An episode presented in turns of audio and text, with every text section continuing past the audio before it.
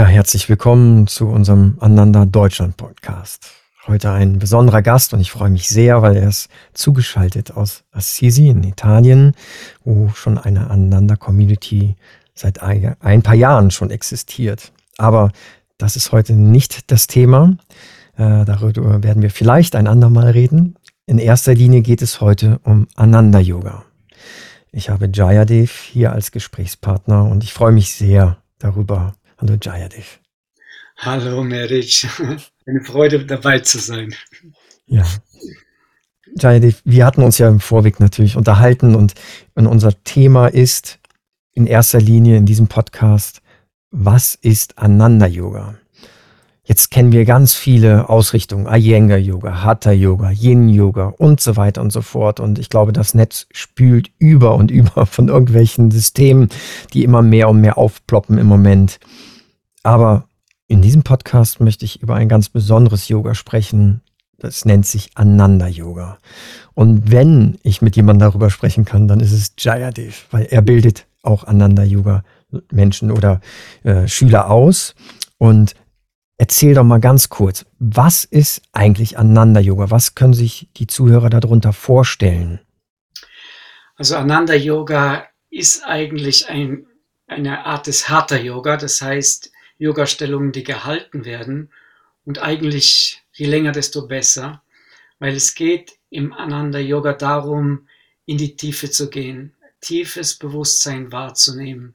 Jede Yoga-Stellung wird als Ausdrucksform einer inneren Qualität wahrgenommen. Also der Baum, Vrikasana ähm, beispielsweise, äh, bringt die Ruhe und die Zentriertheit zum Ausdruck. Und man versucht durch den Körper wie durch eine Tür hindurchzugehen und in diesen hohen und schönen und reichen Bewusstseinszustand hineinzugehen. Und das verstärken wir dann auch noch durch Affirmationen, die der Swami Kriyananda uns dazu gegeben hat, die helfen uns dann mehr reinzufühlen. Also es ist eine, es ist keine Vinyasa-Yoga-Art, also wo man sich ständig bewegt, sondern man hm. bleibt mhm. in den Stellungen und man geht tief und versucht das zu fühlen, was dahinter ist, hinter dem Physischen. Das sind Bewusstseinszustände und das sind auch Energie, innere Energiezustände. Das mal ganz kurz. Also es geht um höheres und tieferes okay. Bewusstsein also wenn ich das jetzt so richtig verstehe, ist äh, Ananda Yoga ist oder kommt oder nimmt die Stellungen aus dem Hatha Yoga, wenn ich das jetzt so als Laie richtig mal übersetze. Ganz genau. Okay. Und dann ist es aber so, dass äh, da, dazu Affirmationen gesprochen werden, um es zu vertiefen. Ja. Wie kam denn dieses Ananda Yoga ähm, überhaupt zustande? Weil heute, ich sag mal so, gibt es ja unglaublich viele ähm, neue, ich sag mal, Kreationen von Yoga. Ähm, ist das irgendwie abgesegnet? Woher kommt das? Hat es irgendjemand aus der Ecke erfunden und dachte, ah, jetzt mache ich mal Ananda-Yoga und ich ziehe mir mal ein paar Affirmationskarten. Das glaube ich nicht, aber ich will es jetzt mal ein bisschen überspitzen. Ja, also das ist so, dass das Ganze kommt aus der Tradition von Paramahansa Yogananda, dem Autor von der Autobiografie eines Yogi. Ja. Da geht es bei ihm in der Lehre geht es um Selbstverwirklichung. Also das ist das ganz typische antike Yoga. Unsere Seele ist göttlich und wir wollen dort hin, äh, hinkommen. Und während jetzt die Meditation, die Yogananda lehrt, versucht total jenseits zu gehen des Körpers und, der Gedanken, nimmt man im Hatha Yoga den Körper her und versucht mit dem Körper zu arbeiten und mit dem Geist und mit den Affirmationen. Aber jetzt zu deiner Frage, woher kommt es eigentlich? Und es kommt aus der Tradition des Yoga und die ist immer, okay. bestand in Indien immer aus dem Verhältnis Guru und Schüler. Und so hat äh, Yogananda seinem Schüler Swami Kriyananda hat ihn gebeten, Yoga-Stellungen vorzuzeigen vor Gästen, die, da, die ihn da besuchen kamen und so und haben, ähm, hat der Swami Kriyananda die Yoga-Stellungen gezeigt und in der Gegenwart von Yogananda, in dieser äh, erleuchteten Gegenwart kann man sagen, da ist ihm nach und nach klar geworden, was eigentlich dahinter steckt. Hinter dem antiken und wirklichen Yoga, dass alle Yoga-Stellungen eben Ausdrucksformen von Bewusstseinszuständen sind. Und da hat er gesagt, der Yogananda, der hat mir nicht direkt die Affirmation gesagt, das ist jetzt die Affirmation oder nicht mal das Physische, tu dein Knie dorthin und deine Schultern dorthin, sondern er hat es verstanden, intuitiv verstanden, indem er in seiner Gegenwart praktiziert hat, was ist dahinter, was ist da Körper, Geist und Seele, wie die zusammenspielen, wie man den Geist durch Affirmationen einsetzen kann. Das ist da wie eine Welle von Yogananda zu Swami Kriyananda sozusagen übergeschwappt und der Swami Kriyananda hat dadurch halt diese ganze Ananda-Yoga-Tradition aufgebaut. Aber er sagt, es ist das Yoga des Yogananda, das ist nicht mein Yoga, Swami Kriyananda Yoga, sondern es ist Yoga von Yogananda und bringt die Lehren von Yogananda total zum Ausdruck. Ah, okay. Also da steckt in Anführungszeichen schon jemand aus Indien dahinter, wenn man das so, genau. so sehen möchte. Und äh, da hat jetzt, sage ich mal, kein, kein Westler äh, ist da hingegangen und hat irgendwie eine Veränderung hervorgerufen und hat gesagt, naja, das muss jetzt so oder so sein und äh, das ist nicht so. Nee, okay. das hat Ursprung ganz in einem großen indischen Meister, in Paramahansa Yogananda, ja. Mhm. Schön. Und wie ähm, diese, diese, dann ist Swami Kriyananda ist hingegangen und hat daraus dann dieses Ananda-Yoga entwickelt. Ja, genau. Und daraus ist jetzt quasi jetzt seit wie vielen Jahrzehnten gibt es das? Ich weiß es nicht. Das gibt es seit den 60er Jahren, Ende 60er Jahren, als äh, äh, das Swami Kriyananda Ananda aufgebaut hat. Da hat er halt verschiedene Sachen gemacht. Zum Beispiel hat er Yoga gelehrt in verschiedenen Städten und so weiter. Und dann haben verschiedene wiederum Schüler vom Swami Kriyananda, die bei ihm Yoga praktiziert haben, haben das dann weitergetragen und haben das dann sozusagen ver vervollständigt. Das Swami Kriyananda hat wie die Samen dazu gegeben, das, was er von Yogananda erhalten hat. Und es wurde dann aufgebaut als wirkliche Yogaschule mit allem drum und dran von Leuten, die halt nach Swami Kriyananda kamen. Ja. Okay. Jetzt eine Frage, du bist ja sehr ähm, schon ähm, tief drin in diesem Ananda-Yoga. Du praktizierst wie viele Jahre jetzt? Mensch, das sind jetzt bestimmt 30 Jahre. Okay. so. Und hast du vorher auch Yoga gemacht? Kamst du vom Hatha-Yoga dahin oder? Ja, also ich habe äh, mit Hatha-Yoga hat meine ganze spirituelle Reise begonnen und dann war mir das irgendwie alles zu wenig. Äh, und dann habe ich mich weiterentwickelt hin zur Meditation. Und als ich dann nach Ananda kam, da habe ich gesehen, diese Yoga-Art, die geht ganz Hand in Hand. Also das Ananda-Yoga geht ganz Hand in Hand mit dem sogenannten Raja-Yoga, mit der Meditation. Und das unterstützt die Meditation, führt hin zur Meditation, hilft den Leuten besser zu meditieren. Also das ist wie eine Vorbereitung für die Meditation, für den Körper, für den Geist und für die Seele. Das ist wie so ein Fluss, der zum Meer des, der Meditation trägt. Und das ist eigentlich die Hauptaufgabe vom Ananda Yoga letztendlich, weil Meditieren ist schwierig für die allermeisten Leute.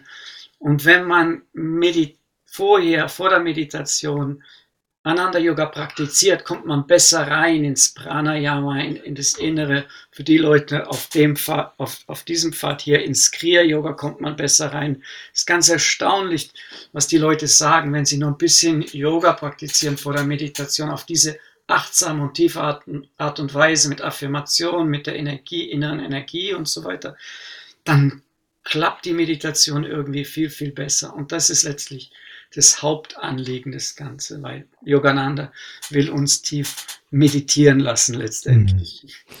Ja, ich muss ja gestehen, ich habe ja äh, heute Morgen dann, das natürlich ausprobiert, weil ich dachte, bevor ich jetzt mit dem einen, einen Podcast mache, muss ich natürlich auch wissen, was ist eigentlich Ananda Yoga.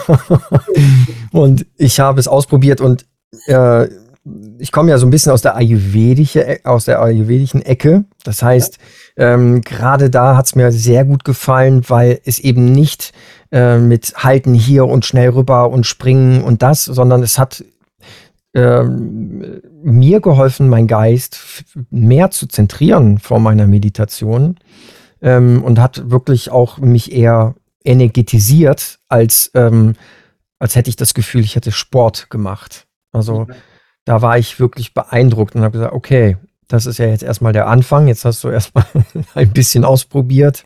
Mhm. Aber da steckt ja viel, viel mehr dahinter. Es ist sehr schön zu wissen. Ähm, und die meisten wissen es nicht oder machen Yoga. Im Westen ist, gilt Yoga so wie eine Art Sportart.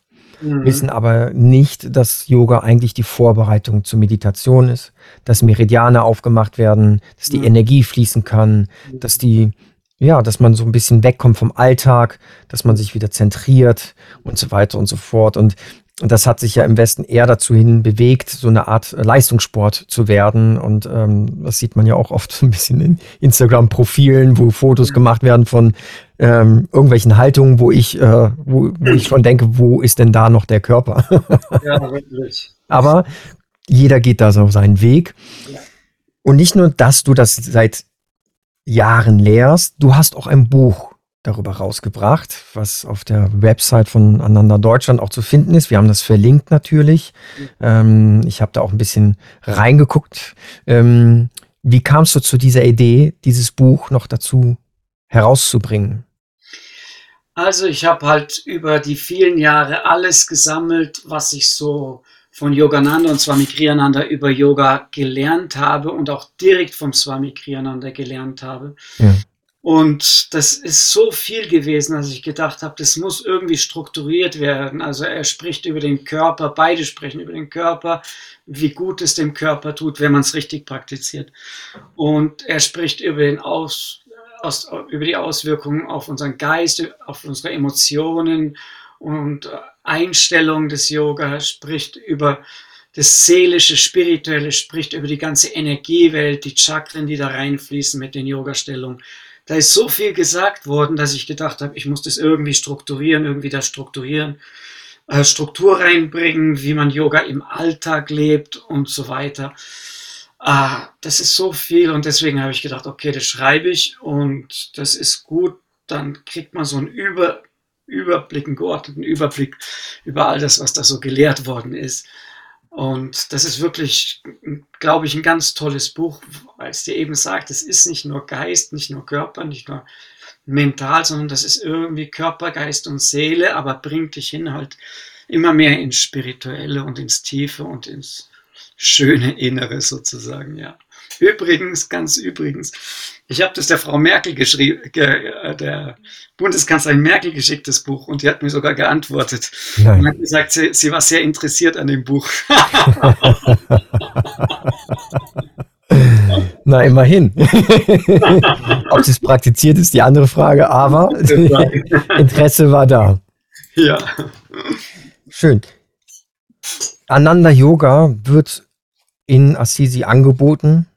Du bildest auch aus, ja. Ananda-Yoga-Schüler, äh, mhm. dass die dann auch weiterhin, äh, also weiter lehren dürfen oder als Lehrer auftreten dürfen. Ja. Möchtest du dazu noch eine, äh, eine Geschichte kurz erzählen, wie Leute zu dir kommen aus dem Hatha-Yoga-Bereich und so ein bisschen konfrontiert werden damit? Ja, also ganz viele Leute kommen halt in unser Zentrum und dann plötzlich fühlen sie, die haben schon, die meisten haben schon Yoga praktiziert. Heutzutage haben ganz viele Leute schon Hatha Yoga praktiziert, ganz anders als vor 20 Jahren als wir, als, oder 30 Jahren, als wir hier aufgemacht haben. Ja. Und die Leute, die kommen halt hierher und die sagen, Mensch, das ist ja was ganz anderes. Es geht um tieferes Bewusstsein, es geht um Wahrnehmung. Es, das trägt uns in die Stille und in die Tiefe und die Affirmationen, die schwingen bei den Leuten irgendwie mit und dann sagen die, das will ich, das, das ist gut für mich und das ist, fühle ich richtig als was Gutes und das ist endlich das Yoga, was ich gesucht habe.